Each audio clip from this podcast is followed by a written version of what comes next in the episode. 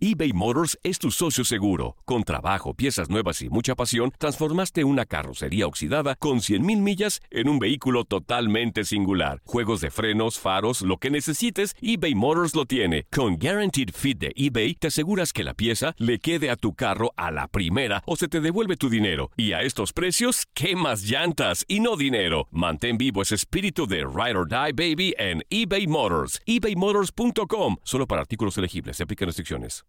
Aloha mamá. Sorry por responder hasta ahora. Estuve toda la tarde con mi unidad arreglando un helicóptero Black Hawk. Hawái es increíble. Luego te cuento más. Te quiero. Be All You Can Be, visitando goarmy.com diagonal español. Boost Mobile tiene una gran oferta para que aproveches tu reembolso de impuestos al máximo y te mantengas conectado. Al cambiarte a Boost, recibe un 50% de descuento en tu primer mes de datos ilimitados. O, con un plan ilimitado de 40 dólares, llévate un Samsung Galaxy A15 5G por $39.99. Obtén los mejores teléfonos en las redes 5G más grandes del país. Con Boost Mobile, cambiarse es fácil. Solo visita boostmobile.com. Boost Mobile, sin miedo al éxito. Para clientes nuevos y solamente en línea, requiere AroPay. 50% de descuento en el primer mes requiere un plan de 25 dólares al mes. Aplican otras restricciones. Visita boostmobile.com para detalles. En tu DN Radio te llevamos lo mejor del rey de los deportes. Japón, campeón del Clásico Mundial de Béisbol. Japón es el campeón del Clásico Mundial de Béisbol. Está celebrando en el terreno del Lone Depot Park. Los Rangers de Texas, campeones de la Serie Mundial de la MLB. Por primera vez en la historia, los Rangers son campeones. Este año te llevaremos más, mucho más del béisbol. Quédate con nosotros en este 2024 para vivir más del rey de los deportes. Lo mejor en deportes. Esto es lo mejor de tu DN Radio, el podcast.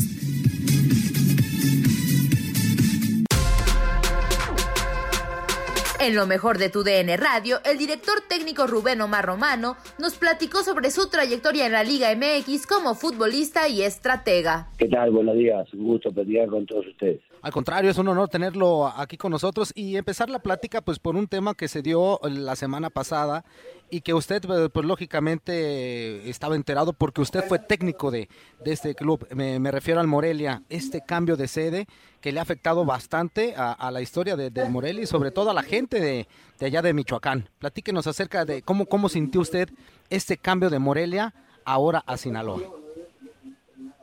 Sí, la realidad es que cuando uno pasa por una institución donde eh, tuvo buenas eh, buenos recuerdos y, y, pasó finales, cuatro finales una Libertadores, por supuesto que cuando llega esta noticia uno le embarga una tristeza por, por la gente, porque creo que lamentablemente acá es, es muy común, pero cuando se saca un equipo con un arraigo tan importante como lo era Morelia, antes de que agarrara este, esta televisión azteca eh, al equipo también tenía un arraigo. Entonces lamentablemente se juega mucho con la con la gente que es la que eh, uno tiene que, estar agradecido porque uno eh, depende mucho de ellos.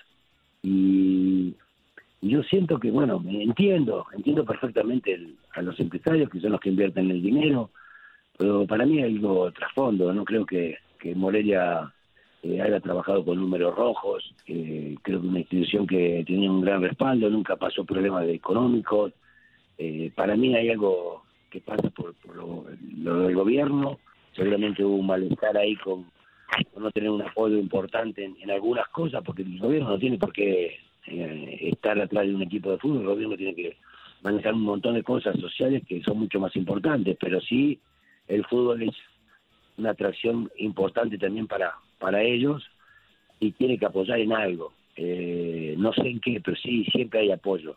Pero algo pasó, algo pasó porque lamentablemente eh, no entiendo cómo se puede sacar un, equipo de, de, una ciudad donde realmente sí había apoyo. Rubén, eh, un gusto saludarte, muy buenos días, soy Zuli, soy Javier Ledesma.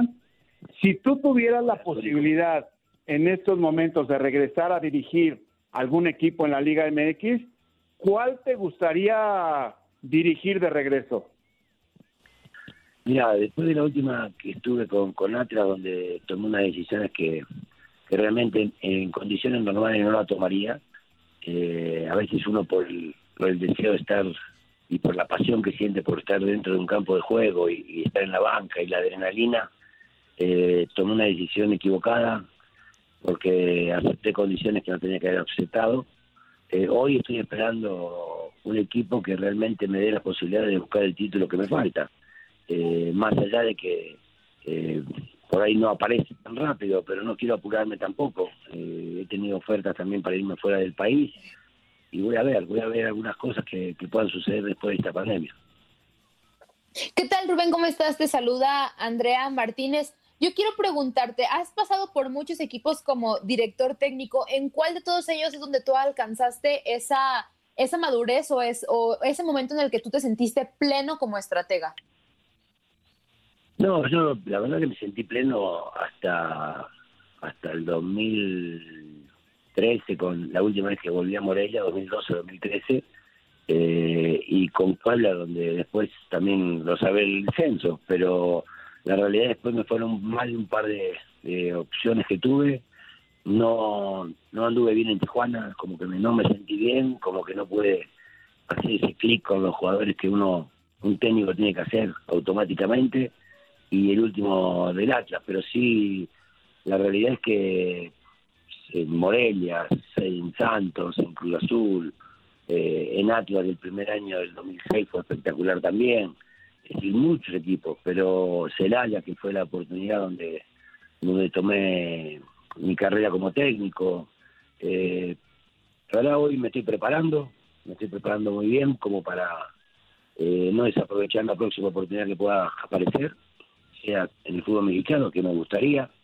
No quisiera irme del país, pero si sale fuera del país, eh, tomaré esa decisión también. ¿Cómo está, señor Rubén Omar Romano? Le mando un fuerte abrazo, Toño Murillo. Gracias por tomar la llamada del tiradero preguntarle, bueno, ah, es una apreciación muy particular, a ver si coincide.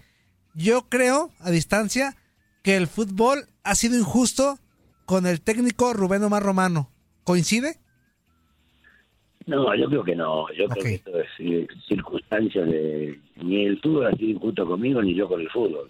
He sido un tipo trabajador, honesto y que me gusta lo que hago y que lo hago al 100. Eh, lamentablemente, bueno, eh, injusto por el hecho de no haber salido campeón, y puede ser porque tuve seis finales y a veces el destino te pone te pone esas cosas, a veces Dios quiere que, no baje los brazos, que siga luchando hasta conseguir el objetivo y eso es lo que estoy haciendo, no voy a bajar los brazos hasta buscar ese título que me falta. Eh, ahorita me acaba de llegar una pregunta de uno de nuestros radioescuchas eh, y, me y le quiere preguntar que qué recuerdos tiene de cuando estuvo dirigiendo al Celaya. No, bueno, los mejores siempre queda marcado en, tu carrera porque fue tu primer equipo, porque era un equipo que estaba condenado al descenso, porque lo salvamos jugando bien al fútbol, porque a veces se piensa que cuando uno tiene que pelear por el descenso, lo más importante es, el cero atrás, pero yo creo que lo más importante cuando te llevan tantos puntos de ventaja como nos llevaba en ese momento Monterrey y Puebla, era ir en busca de los partidos y, creo que lo logramos jugando bien al fútbol y, en un estadio, en el último partido, un estadio complicadísimo que era el Azteca contra el América. Eh, salvarnos ahí eh, empatando, porque íbamos ganando, pero nos empataron al final. Eh, salvar al equipo en esa circunstancia creo que fue un logro muy importante. Rubén, se habla de estilos en el fútbol mexicano. Yo creo que de tu parte también le has dado a tus equipos el estilo o la filosofía que tú manejas. Se habla de la Volpe, se habla de Rubén Omar Romano. Yo creo que son muy similares. ¿Cómo, lo, cómo, cómo crees tú que, que son? ¿Hay, ¿Hay muchas diferencias entre los dos estilos? No, sin duda que para mí fue el técnico que mejor, el que más me dejó, eh, eh, hablando estrictamente cancha, eh, táctica, estrategia, visión para, para poder eh, manejar un equipo dentro de un mismo partido, poder modificar, todas esas cosas que, uno aprendió, no tengo dudas que lo aprendí de Ricardo La Volpe. Después yo manejo las cosas muy diferente a él, en cuanto al manejo de grupo, en cuanto al manejo con la prensa, en cuanto al manejo con, con, los directivos. Si uno toma las, mejores cosas de los técnicos y, las otras, las cambia, por supuesto. Eh, pero sí, la idea futbolística en cuanto al manejo de la pelota, la salida prolija, al, buscar que, el equipo sea protagonista en cualquier cancha, no tengo dudas que sí. Oye Rubén, y dejando de lado un poco tu carrera como técnico y centrándonos en tu carrera como futbolista, ¿qué significa el Atlante para ti? También un equipo muy importante. Eh, siempre uno tiene en la cabeza el equipo que lo trajo a México, porque por supuesto no tengo que estar agradecido al América, pero eh, yo en el América jugué muy poco, jugué un año, tuve un problema con Roca, me fui y después tuve prestado ocho años donde nunca me vendieron y por eso me voy a San Lorenzo, pero Atlante fueron eh, en las tres etapas que estuve como jugador, creo que fueron de las mejores, junto con la de Querétaro, junto con la de Azul, con, en Puebla también anduve muy bien, en León, el León que fue el que me abrió nuevamente las puertas cuando fui a, los Aztecas de Los Ángeles, donde jugué dos años a préstamo porque nunca me, vendieron, eh, fue también un equipo importante. Eh, señor, también eh, ya platicó su, su primera etapa con América como futbolista, pero también lo dirigió. Este, ¿Diferencias entre ser futbolista y dirigir al Club América? Bueno, la diferencia es que, por supuesto, la, presión es, diferente, mayor. Lamentablemente yo a América voy en un momento en, el que no tenía que haber ido porque eh, ya me habían dicho dos veces para ir y, tenía compromisos, y no solamente firmado, sino de palabra, con Atlas, por ejemplo, una vez. Y decidí quedarme en Atlas por, por la palabra, y cuando voy es porque Guillermo Canedo me, me ofrece y me ruega de que son dos meses para hacer una reestructuración total al equipo. No, no por desprestigiar, pero creo que fue uno de los peores América de la historia en cuanto a, plantel que tenía. Tenía Cabaña y tenía Ochoa. Y después nada de extranjeros que no anduvieron, que andaban lesionados. Eh, Richard Núñez andaba bien, pero también no, andaba en su mejor momento. Eh, y dos mexicanos que sí tenían regularidad, que era Kevin Rojas y Villa pero lamentablemente cuando jugamos el último partido de la Libertadores, porque lo calificamos, ganamos los tres partidos local, uno de ellos fue contra River, un 4-3 con, con, con Simeone en el banco contrario, eh, llegó lo del Flamengo y me entero que no el proyecto ese se va, no está dentro de los planes de Guillermo Canino, que, que me llevó, y ahí renuncio contra Flamengo. Eh, quería preguntarle acerca de cuando dirigía a Cruz Azul. ¿Qué le faltó a ese equipo que usted dirigía a Cruz Azul para poder haber sido campeón? Sí, es un equipo para campeón, definitivamente. La verdad que te, habíamos armado un buen equipo, el equipo jugaba muy bien, llenaba el estadio azul todos los partidos. Y lamentablemente, bueno, sabemos perfectamente el suceso que me pasa, lo del secuestro. Eh, quieras o no, cuando salgo, el equipo toma un, se relaja un poco por el estrés que te pasó, porque no solamente pasó el estrés eh, yo que estaba ahí adentro encerrado y, con la posibilidad de no, no, no volver a ver la luz, pero el equipo se relaja un poco y no llegamos tan fuerte a la liguilla, más allá que jugamos hasta semifinales. Eh, pero sí, ese equipo era para campeón, tenía un buen equipo, el equipo entendió perfectamente lo que buscábamos y, y lo trasladaba al campo de juego como uno quería. Nadie nos detiene. Muchas gracias por sintonizarnos y no se pierdan el próximo episodio. Esto fue lo mejor de Tu DN Radio, el podcast.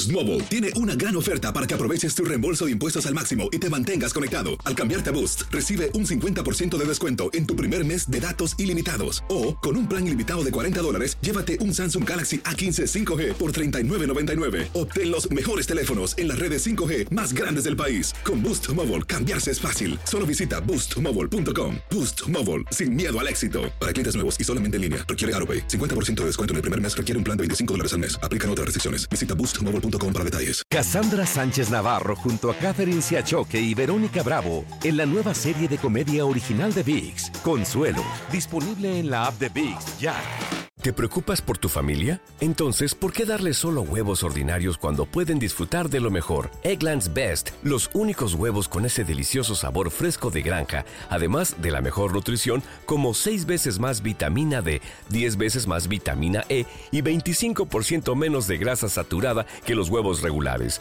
además de muchos otros nutrientes importantes. Así que, dales los mejores huevos. Eggland's Best, mejor sabor, mejor nutrición, mejores huevos. This is the story of the one. As a maintenance engineer, he hears things differently. To the untrained ear, everything on his shop floor might sound fine but he can hear gears grinding or a belt slipping. So he steps in to fix the problem at hand before it gets out of hand. And he knows Granger's got the right product he needs to get the job done, which is music to his ears. Call, clickgranger.com, or just stop by. Granger, for the ones who get it done.